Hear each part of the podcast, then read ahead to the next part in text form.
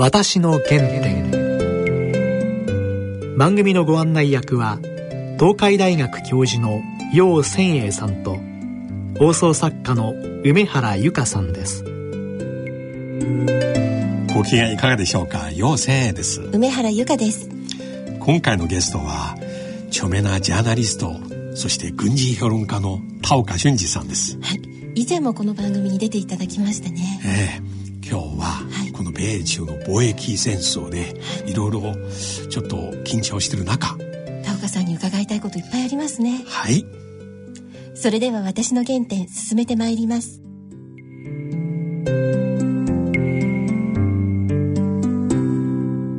私の原点。田岡さんよろしくお願いします、いやまた急遽田岡さんにお願いしまして。ただこれは純粋軍事問題じゃなくて経済問題がもっぱらだけども基本的には非常にあの共通してるとこありますからね、えー、この米中間で、もうまとまると思った矢先にそう。突然。そう常識的に考えればね、ええ。それはあのアメリカにとってもこれやれば大損害なんだからどっか適当なところで折り合うだろうというのは普通は見ますよね。まあある意味ではちょっと寂しいのはトランプさんのツイッター一つで世界動くんですよ。そうそうそう。そもそもね、ええ。僕はね本当にあの驚くのはあのトランプ氏がね、関税を上げれば、はい。それをね中国が支払うと、はい。で中国からの数千億ドルを取り上げたとかねなかなか言ってるんでね、これ関税というのは輸入した方が政府に払うから、アメリカ国民がアメリカ政府に税金払うんだということをね忘れてるのか知らないのかねまたそれともだ嘘を言ってるのかね。あれだいぶ前から言ってるってごくごく最近まで13日かな何回もなこと言ってるんでね、そうですよ。いつまででも同じこと言ってるの。毎日中国政府が払った税金我が国庫に入ってると、そうでこれはアメリカの輸入業者払ってることは今日の一部の報道ではどうやらご本人は知らなかったようで今周りが説明してあげたそうですよ。レクチャーしたようですよ。本当になんという無知というね本当。でそれそれね今まででもね彼何回か言ってるんだから誰かがおかしいということも言うべきなんでね10日ぐらい前だって僕そんなのよよあの読みましたよ。だから変なこと言ってるなと思ったら、ですぐ僕は誰かが説明聞いてえ最近下げたややめたろうと思ったら、13日にまた同じこと言ってるからええってね。でちなみに私最近いろいろ80年代の日米貿易戦争のことを読みまして面白いのは今回アメリカ側の出席台本。まさに当時うん日本とうん。ね交渉した。えライト沢さんですね。ええこれは。えーあのーあの頃でも結局ね。田岡さんあの頃新聞社にももう朝日もちろんもちろん。もう防衛省担当でも大変なこととして当時。しかも僕アメリカでうんジョージタウン大学で教えてましたからあの頃ああそうだからもう本当に今のね中国見てもね、あああまああの頃の日本と全く同じだと、つまりねアメリカ人にしてみるとねえその貿易赤字になってるのはえはい。これはもうアンフェアだという話なんだから。自分たちがダメだと思わないわけ。自分がい相手が買ってもらえる魅力的商品ないっていうことを考えないいそう。それで自分たちがね買って買ってあの黒字の時はこれはアメリカの優秀さを物語るんであるということを言って、で負け出すとねこれアンフェアなという unfair Japan あ Japan's unfair trade practice ということも普通に言ってましてね。だから自動車叩き壊したり。叩いたね国会議員あのパフォーマンス、えー国会議員だからいろんな人があったし、ね、いろいろやったんだねいやもっと極端なのはね、ええ。ワシントンでね、ええ。あの車にステッカーが後ろに貼って、まはい。バンパーに、はい。それなんかねあのニュークジャパンに日本に核攻撃をというねはそういうスローガンを掲げたのがもう走ってましたよ。だから今の中国よりあの頃の方がひどかったかもしれない。それからねあの何かというとね結局日本あの日本政府は不当な補助金を出してるというわけです、ああ。でそれ例えばじゃじゃあ造船業造船業なんか全然ダメなんでね、でもそれ騒いでるから、でねいや日本で補助金なんか出してないよって言ったらあのねそれはね工工場を日本が造船所をね閉鎖するのに補助金出してるわけですよ。であいやあれも一種の補助金でけしからんというかだってそれやめやめや減らそうとしてるんだから、ね、今の米中間の争点と全く一緒ですね。補助金問題ですね補助金もねそうです。だから、とにかくねあのあの自分たちがあの日本人や中国人に劣るわけがないと。でこれやられてるのはなんか向こうがインチキしてるからだというね。なんかそういう手法なんだ。あ。あのアメリカにいる中国系の友人から言いまして、この23日アメリカの一般市民はねもう商品の値段上がると聞くと突然けしからん。何やってるとトランプさんに怒る。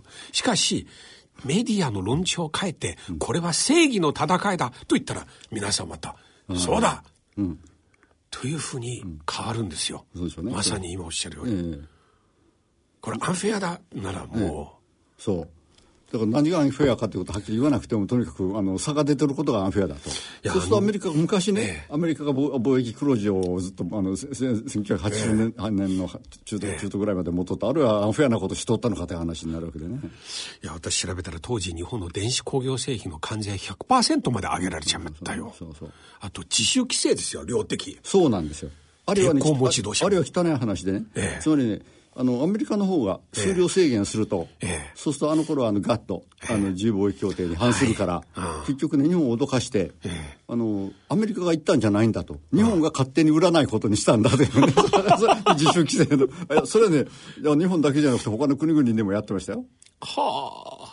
しかし当時の実績大学は現在まだ活躍。というのがもう、そうですね。それはもう80年代なんですよ。三十数年前で。そう。でね34年前でしょ。しかもねそう、そのその頃だとねやっぱりアメリカの力強かった経済そう力でね。そうですね。ところが今やね、世界で最も貧乏な国になっちゃって、でそれでまだ分かってないんで僕はそれがねあの今度大アメリカで大失敗すると見てますのはねどの国が、外国に対してその債権を持っておるかと、はい。いうことになるとね日本がいまだにやっぱり日本が第一で。はい。これ日本のあの財務省の発表だとね、はい。日本が320数兆円ぐらはい。い貸して、貸して貸し借り通算して、はい。も持ってるのそれだけ、はい。それからその次がドイツが、えっと、ドドイツと中国が250億円ぐらいで。アメリカはねマイナス800 850おあの億円とかね。それぐらい借りてるわけで。とにかくこれどうにもならんほどの債務でこれ返せないですよ。それからあの毎年ね結局黒いあの赤字でしょ。ずーっと赤字体質だし、これねいくら中国と交渉して脅かしたりしてもね中国に対する貿易赤字はね減るかもしれない、うまくやる、減るかもしれないけどそれでもあのアメリカがそれであの赤字がなくなるわけじゃなくて、あいろんな国に対して赤字いっぱい出してるわけだから、はい。結局赤字がアメリカは赤字が減りましたと、で中国は多分黒字が減りましたと、はい。中国はざまだやっぱりそれでも黒字なわけですよ。アメリカは赤字、中国黒字というね、その体質は多分変わらない。はい。だからこれねやってみてもねアメリカは結局うまく生き残れると思えない日経新聞や他のメディアは中国は米国債というカードを使うじゃないかと。つまり買い増しをストップするか一部放出するか。えーそれはもう、今、田岡さんおっしゃるように、予算組めないじゃないかと。そうそうそうそう。しかしそれやるとね。でも、それもやったら僕、中国も資産目減りでしょ？そうそうそうなんですそうなんですよ。これ困るんですよ。そうなんですよ、ねえ一番持ってるのから。そうそう。銀行がねあええ。の、融資先をね倒産させるような話でね、ええ。倒産させたらもっと もっと今までそれを買いながらいい関係を持ってたんだよ。そうそう。怒らないように。そうですそうですね。だからまあそれよほど中国アメリカひどいことすればねもうこれはやむなくやるかもしれないけど、それよりはねあのまず今だったらあの中アメリカにその実際関税を上げさせて、で国内で中あのいやらしてみて、やらしてみたらそれはもうトランプ何したんだって話になっちゃうから、はい。しかもそれはあの消費者のあの支出が年間一世一世帯25万円ぐらいする、はいそれからアメリカの企業他に中国からだあの相当部品とか買ってますからね、はい。はい。それが上がるから結局工場を閉鎖せざるを得ない。もうすでに GM がね、後半の値段が上がってやっていけないから、ということでアメリカで自動車作るの作るのやめますという話になってるわけだから、そういうことがどんどん出ればそれはトランプは何をしとったんだということになるから。今回の第4弾制裁、いわゆる3000億ドル分、中国の3000種類の商品、これから公聴会開かれますね、アメリカで。で、すでに報道メディアでは、一般市民は年間日本円で25万円の支出が増える。というのは、今回第4弾一般消費財。これはちょっと、ね、オロマとか、こういうスーパーの中にあるもの。そうでしょうね、それからアメリカのねあの GDP の伸びがね、はい。1%以上下がるみたいだから。はで中国も何パーセントか下がるそうでしょう。ところがね、中国の方は6.5%ぐらいの伸びがあるから仮にそれがその3%下がったってまだ3%ぐらいの立派な伸びをする。アメリカの方は2.2%程度だからそれが下がればね本当にあの,、そうですあのねあの今の成長止まっちゃうとアメリカの方は。昨日中国のね、あ例の環球時報僕はあんまり好きじゃない、あの、いつも強気の新聞ですと、我々は政策のツールはまだいくらでも持ってると。まあまあそうだよね。で、金融政策のツールも、つまりまだね、肯定具合、基本政策金利高いんですよ。だから0.5%ずつ下げてもね、もう5%ぐらいあるから。もう10回ぐらいできるんですよ。えで、アメリカもかなり低いんですよ。で、国としては、利下げという手はもう、あんまりないですよ。ね。景気悪くなった場合は。中国の方はだからアメリカに対してのその輸出が減って、で困る産業は確かに出てきましょう。でそうね。その場合にいろんな手の打ちようは結構ありますよ。とにかく基本的に黒字の国家だから、結構結構それはいろんな手を打ってやれるし、それからあの人口がとにかくね14億、内需ね。ええ、ないでしかもそれが今1万1人当たりも今1万ドルぐらいにもそうですねなってきた。だから中国の今の現象ね日本でよくねあの中国でのその貧富の格差の拡大というけども、はい。それよりはあのそれほどか拡大むしろしてないぐらいでね。むしろねそれよりはね縮まってる。中中産階級のね、はい。爆発的増大。そうです。これはもう歴史的歴史的にこんなことなかったほどのね短期間にダーッとあの中産階級が増えて、ええ。で自動車がだから年間2808万,、8万台ぐらい、はい。だからアメリカが1700万台ぐらいだからアメリカよりも6割ぐらい。しかも、GM の車も結構ね、ええ売られてるんですよし。かし去年 GM 減ったらしいからね日本ではあまり見かけないビューク、中国いっぱい走ってますね。中国人なぜあんな車で買うんだろうかって日本人はみんな みんな不思議があるんでねでも、先月日本のレクサスが中国で、各メーカー車種別で1位ですよ。ああそうですかうん。というのはね、日米貿易摩擦の中、アメリカ25%上げられて、日本車完全下げですよ。あそうですね10%。という頃で、この頃日中関係結構、なんか、よえよくなりつつありますよ相当、まずね一帯一路、あれ日本のメディアはねなんか中国のあれとか言って、アメリカに言ってる通りそのまま書いてるけども、実際に日本としては前からね、あのいじあの一帯一路には協力するということは安倍さんは前から言ってるし、あのだからこそあ二階さんとかね二階さんって勝手に言ってるわけじゃなくて当然それはあのあの信書を持って。いる信書を持ってそう政府のあれとして行って前はこの前3000人も連れて行ったしここの前もあれでしょあの対閣僚6人が、はい。河野さん以下はい。があれあの、ね。直接あれには出なかったからその前にもちゃんとその一週間前のね。やって、ええ。それからあの二階さんが行ってでこれ全面協力ですからね実際は、だからその姿勢の変換の裏に何があったんですかね。経済化のそう経済界もちろん経済界の要要求求もありますけど。だからそれがあるからだけどもねあまあ安倍首相ご自身のね、そう、安倍首相ね、一番最初に首相になった時にね、はい。あれ、2週間ぐらい経って、あの、ワシントンに行かずにね、北京に行って、それは日本外交史上初めてですよね。そうなんです、そうなんですよ。それでね、あの、戦略的互恵関係そうですねの、あの、構築ということで。いまだに自慢してますよ。ええ俺がその名付け親というか、そうそうそうそうなんですよ。僕も聞いたんですよ。以前有効であるってことと僕はそれをそその時あなたと電話したの思い出しんで、その時あなたがね、僕も知らなかった日本ではね、ええ東アジアの経済共同体を作ることで合意したと。ところがね、あなたが言ってもらってて、それがね、東東亜共同体。東亜共同体、それでこれで大東亜共栄圏ちょっとね、戦時中の、あれの、大東亜共栄圏作ることで合意したんだ。あなたが言うから、笑っちゃ。日本、韓国、中国、3カ国によってっていう、北朝鮮出てなかった。翌日北朝鮮、第1回目の核実験したそうなんだ、そうなんだ。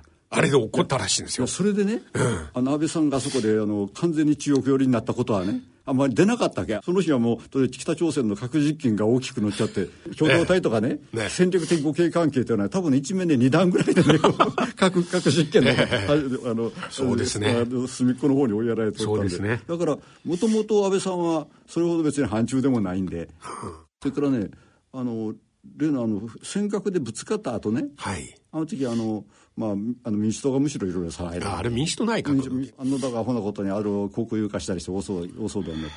結局あれは収めたのは安倍さんで。そうですね。であれはまあ安倍さんというか外務省のあのああの、八千さんとか、ええ。ね。結。局あのむやむやにして結局、再び、現状維持。そう、現状維持、あの、ね。棚上げ。だお互いに時で船をパトロールしてるけど。それから、あの、基本的にはね、あの、文書としてはね、そうですね。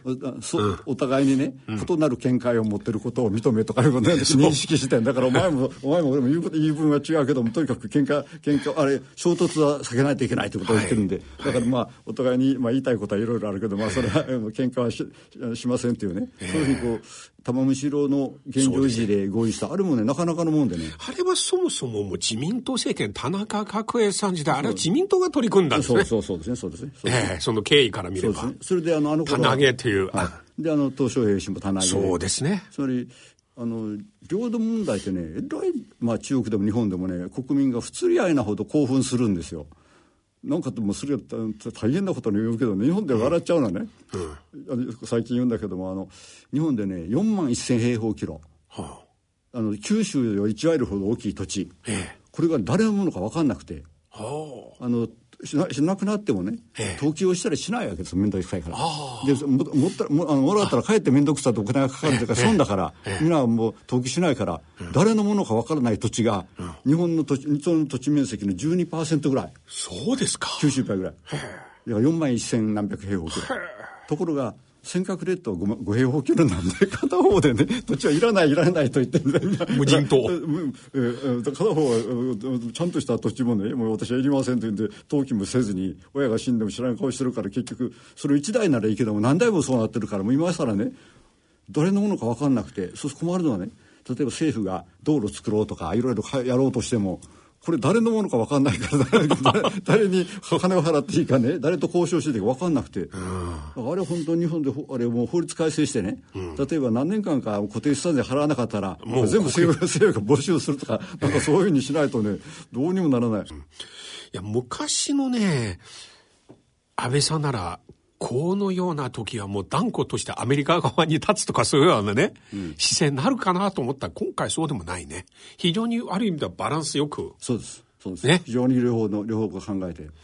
で、あの、あんまり中国よりべったりになってばある、あの、今度アメリカがとにかくやっぱ20あの G20 で来るわけだから、まずいから、一帯一路の国際会議には、日本は、あの、首相は出なかった。で、代わりに、二階さんを。紳士を持って。ええ。でその前にね6人6人連れて外務大臣が行って であの時の記者会見ではね、ええ。あのち地球的規模の課題に、はい。あの日中が肩を組んでかなそれで対処すると言ってるわけです、でそれね地球規模の問題というのはね課題というのはね今の、はい。当然アメリカが WTO こあの今までの自由貿易の体制を壊そうとしていることと、それからもう一つはあのパリ協定から大事脱してその地球暖暖温暖化を止めないと。これこそ2つが今地球の最大の課題でこの2つの課題にね2つと言ってないけど地球規模の課題にちあの日中がかあの手を携えたから肩をあ肩を組んでかあの対処するということを言ってるんだから。うんトランプさんも安全保障協定も離脱とかいろいろからね。ああそうですね。ああ。で彼は今いろいろ分析では選挙で勝つため、でもどうやらこのようなことで勝てるんですかね。だからねあのその関税がね中国が払ってくれると自分も思っておりそれから今の選挙民もそう思ってりゃいいけどもじゃあそれじゃそれは違ったじゃないかと我々が払うんだと分かった途端にガラッと変わりますよそれは。でちなみに今回のこの第4弾は実際スタートするのは6月末ですよ。ちょうど6月28日、29、大阪で安倍さんがホストとして、トランプさんと習近平さん、会談するかもしれない。だから最後の土壇場で。そうで、今ね、中国国内では一つは米国債の話、もう浮上してますよ。もう一つは、今回トランプさん第4弾を打っても、ある中国の製品を対象に入れてないです。レアアーあスです。そうらしいそうそうそうらしいこれはね、なぜ？レアアースの9割の世界はね、あ、中国産。で、アメリカのチップの生産。もう全部レアアースです。あるいは軍用品まで。ええそうでしょうねうんこれをね、入れてない。したがって中国レアアース輸出ちょっと制限したら、これまた大変じゃないかと。だからその場合に第三国経由してさ買ってくる。から輸入することも高くなります。量まあ、高くなるけど量は少ないからさそんなに大きく多いもんじゃないから、それはできるかもしれないけども。日本も今間もなく日米貿易交渉ありますよね。日本に対しても自動車25%という、話出してるんですよ。あるいは農産物。だから今一部永田町では、自動車守るためにはもう農産物を差し出すしかないと。でも農産物何か情報したら参議院選挙は大変ですよね。これどうしたんですか？全く何もあげないとまた怒られますね。ある意味では日本はもうベテランですよ、中国より。ここ30年間ずっと。もうずっと。でもあの日本の方は結局アメリカにずるずる押されたって感じですけどね。はあだからあの半導体なんかでは相当されましたけどね、はい、中国はそこまではよあの弱くはないでしょう。で、現在、アメリカはすでにほぼ中国製品の5000億ドル分全部今やっちゃったんですよ。中国今600億ドルですよ。えーえー、だから今注目される中国の第2弾、第3弾何をするかと。うんうんうんだから一つはだから決定的なのはそれはあの中国のねあのが持ってるアメリカ国債売っちゃうと。あれ1兆3000億円ぐらいですかね。売ったらもうこれ、自爆に近いよね、自分。そう。でも相手がもっと大変なら、少しやっちゃうかな。中国がもしやったら日本は大変ですよ、ま、巻き添え食らって。日本そうか、ま日本が、日本が持ってる1兆2000億の、あれパ、パンになったら大騒動。そうか、日本売っちゃいけないもんね。売ったら怒られますね。日本としてはね。日本としては。そうそう。っともう、あ、中国売りそうな気配があったら、パッと日本のすぐ止めに行く。先に売っちゃう。すぐ戦略的互恵関係を使って止めに行く。いや、それと一緒に、一緒に売るかね、売るときは。一緒に売るなら大変ですよ。でも GDP 第2位と第3位に食いんだらこれ大変ですよ。そう、そう。しかもね、GDP ね、あれ大中国はその第2位だということになってて、アメリカの、だからアメリカが10としてね、中国今7ぐらいの、もう10対7ぐらいの比率で、まあ、これあの2030年ぐらいまでにはもう追い越すでしょうけどね実際はねあれは GDP っていうのはあれかなり怪しいもので実は。はい、であのどあのそれをね実あの物価に物価が高い国の方がどうしたってあの、はい、こう高く出ますからね。だから物価を考えて補正したあの購買力陛下、はい、PPP、はい、あれでやるとね中国はもう25兆ドルぐらいでアメリカに10兆だから、ね、そう。だから中国もすでに1位なんです実際は。実力では。だから中国はあの GDP で事実上は1位だし、うん、それからあのあのアメリカのあの政府あの政府の債務のあの債権の保有でも1位だし、うん、それから対外人資産、うん、これではあの日本より少ないけども、うん、それそれは当たり前でね なぜかといってね日本にね投資する人がなくなっちゃったからね。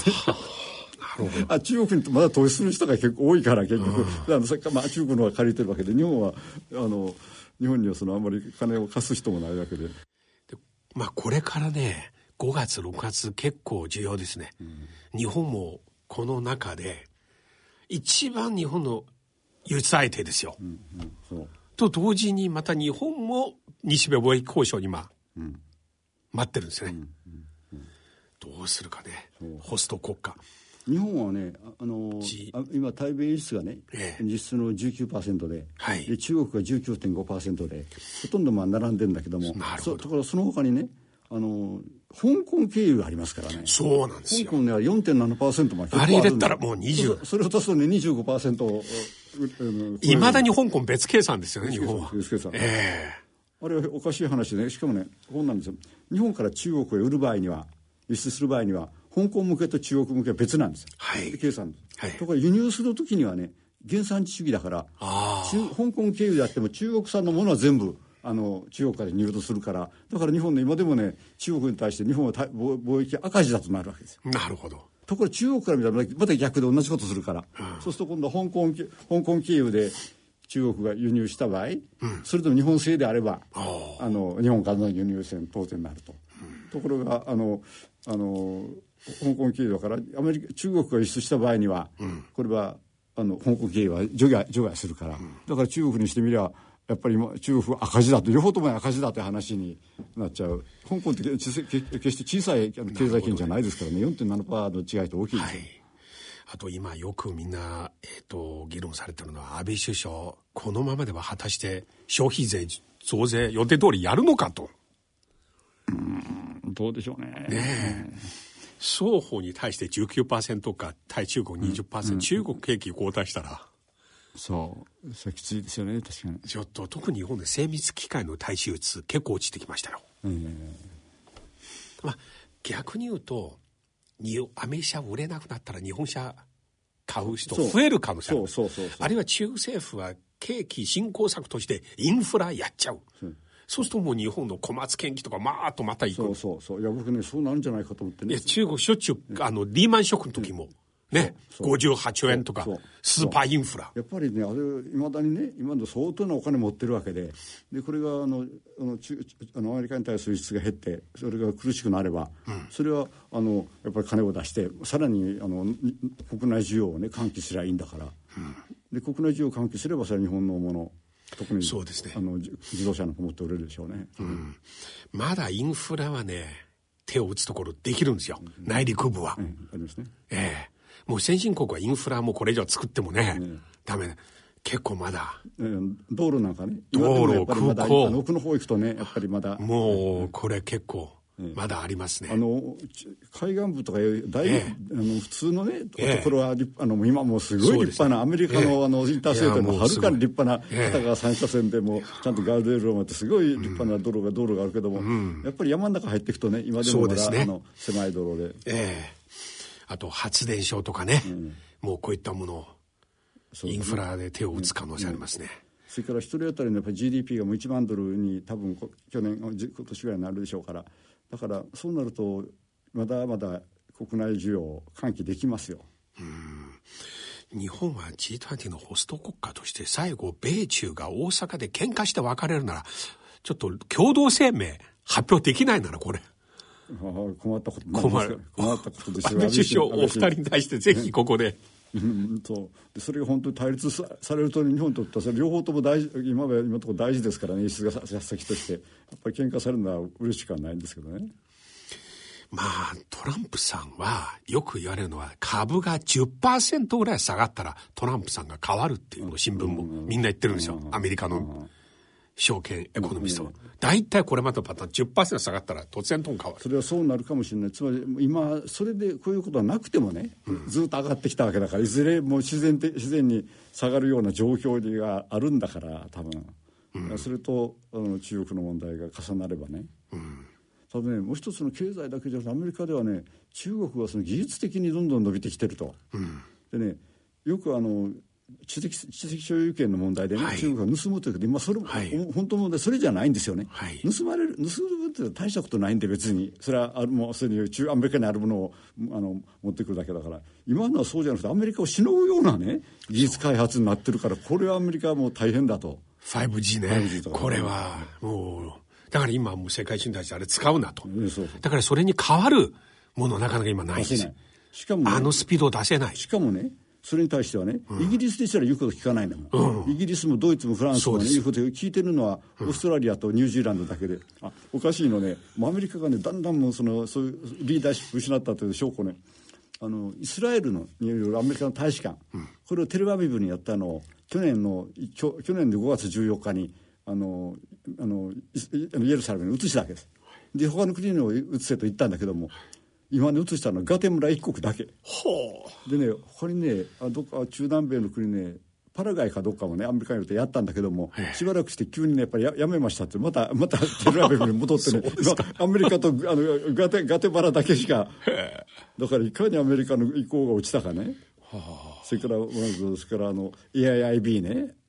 あれだってあのアメリカなんかダメなのこと言ったけど結局93カ国もうほとんど主要国全部あの中国が入った。それからあのそれから一帯一路、これアメリカは警戒していろいろ言うけども、結局このあのこの前のあのあの北京でのか会合でもね元首37名、それから首首相？閣僚500名世界500名とかね150カ国から来るとかねそういう話でとにかくもうわワイワイワイワイその中国と一緒になってやろうということになってるんでアメリカが何言おうがね全然相手にされなくなっちゃって。でまそれますまましてややっぱりあれですよね。もともとその経済力落ちてるせいもあるしそれからトランプ氏がねあんまりアメリカスアメリカファーストって勝手なこと言ってるからそれはもうヨーロッパ諸国ももういい加減にせえと。だからイランの核合意だってせっかくやったものをそうですね。潰す。それからあのパリのパリのあのあのパリ協定パリ協定。CO2 ね、ええ。他にもいくらでも勝手なことしまくってるわけだからもらってアメリカがこれから中国にね何か売ろうというんであれば、まあ、あとはね F15 売るしか F35 売るしかないなと。なるほど。一気に変える。そうアメリカアメリカが売れるねあの魅力のある本当商品って本当にねあの農業せ農業農農産物と武器ぐらいだもん本当、いつの間にか、うん、いつの間にか本当その GDP の0.6%輸出わずか。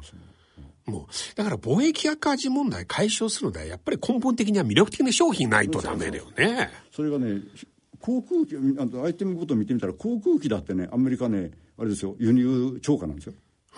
つまりなぜかったらあの航空機をアメリカで組んだとしても部品が結構結構日本製違うそうそうそうそう。もう東レの材料ですよ、ボディ材料。ねそれからいろんな部分もね日本で作ってる。そうです。結局ね航空機のねあの輸出がね輸出入がね、はい。アメリカで赤赤字になってるのがびっくりしてねはもう自動車がねもう300万台しか作れないとかね、そんな状態になってること知ってるけど航空機はそうかねっていうね、まあ、鉄鋼ももちろんダメだしあのほとんどの産業別にねこれも十数年前に僕が一回見て、えっと思ったことあってあって、もうその頃ですらほとんどの品目でね中国が1位なんですよ。あのあの鉄鋼もそうだし粗鋼もそうだしそれから、はい。あと銅にせよ自動車にせよはい船にせよ工作機械にせよテレビにせよパソコンにせよ全部ザーッと一番がね、はい。あの一番がザーッと中国で、もうそれはもう十数年前からそうなんで。だからそれは今はもうこれだけアメリカと中国なんで差がついてしまったのもそれはしょうがないんでね、でそれはそれが分かってあんなふうに傲慢なことできないんだ。それが分からずになんか自分とか強い思いとやるから、無理をしてやるとバターンってやられるんで。なるほどね。あれ結局ね今今もう本当に焼けないアンパチみたいなアメリカの経済金融ししないあのあの論が出て、それがねあのモダンマネタリーあの、はい。セオリーっていうあの近代経近代金融金融論っていうねあれねアメリカはその紙幣吸っていいんだから、だからいくらやってもね大丈夫なんだというね それむちゃくちゃなんですよそれと。そういうことしたらドドルのね価値が急にねあるとこいやダメだってね急にドーンと下がってね、ほんでもう国家がそうダメになるようなことなんだけどもそうなんかそういうなんかというかな覚醒剤飲ますようなねそういう無茶なその 議論がアメリカでも流行ってるんでね。いやー。今日本当に楽しいお話またなかなか聞けない話いろいろ教えてくれましてありがとうございましたまた近いうちにまた北朝鮮問題などもぜひ、ですねはい、ええ。また日中の海上自衛隊と海軍の交流えこれから10月そうありますよね。それもそれとね一体になったように結局あれもあの一帯一路もね一緒になってやろうという話になってね、はい。あの日中間の関係というのはね日本のメディアが言うよりははるかに政府同士はねあれ親密ですよ。なるほどね。これからまたこの辺の動きをぜひいろいろと教えてください。ありがとうございました、私の原点。いやーさすが田岡さんですね。あのメディアといつも違う視点かつ冷静で客観的で語りましたね、この田岡さんおっしゃるように米中のこの貿易衝突は日本政府は今回のこの意思表示は今までとちょっと違いますね。割と冷静で抑えてらっしゃると思うんですね。そうですね。やはり安倍首相の舵取りもちょっと難しいですね。単なる対米対中一番貿易を持ってる国だけではなくこれから6月 G20 のホスト国家ですからね。これ大阪でトランプさんと習近平さんが対談できなく対立してしまうとちょっと良くないですね。そうですね。6月までね目が離せないですね。はい。はい。番組では皆様からのご意見ご感想をお待ちしています。宛先です。郵便番号105-8565ラジオ日経私の原点の係まで番組のホームページからもご投稿できます。またこの番組はポッドキャストオンデマンドでいつでもお聞きいただくことができます。詳しくは番組のホームページにアクセスしてください。それではそろそろお時間です。お相手は陽千恵と梅原由香でした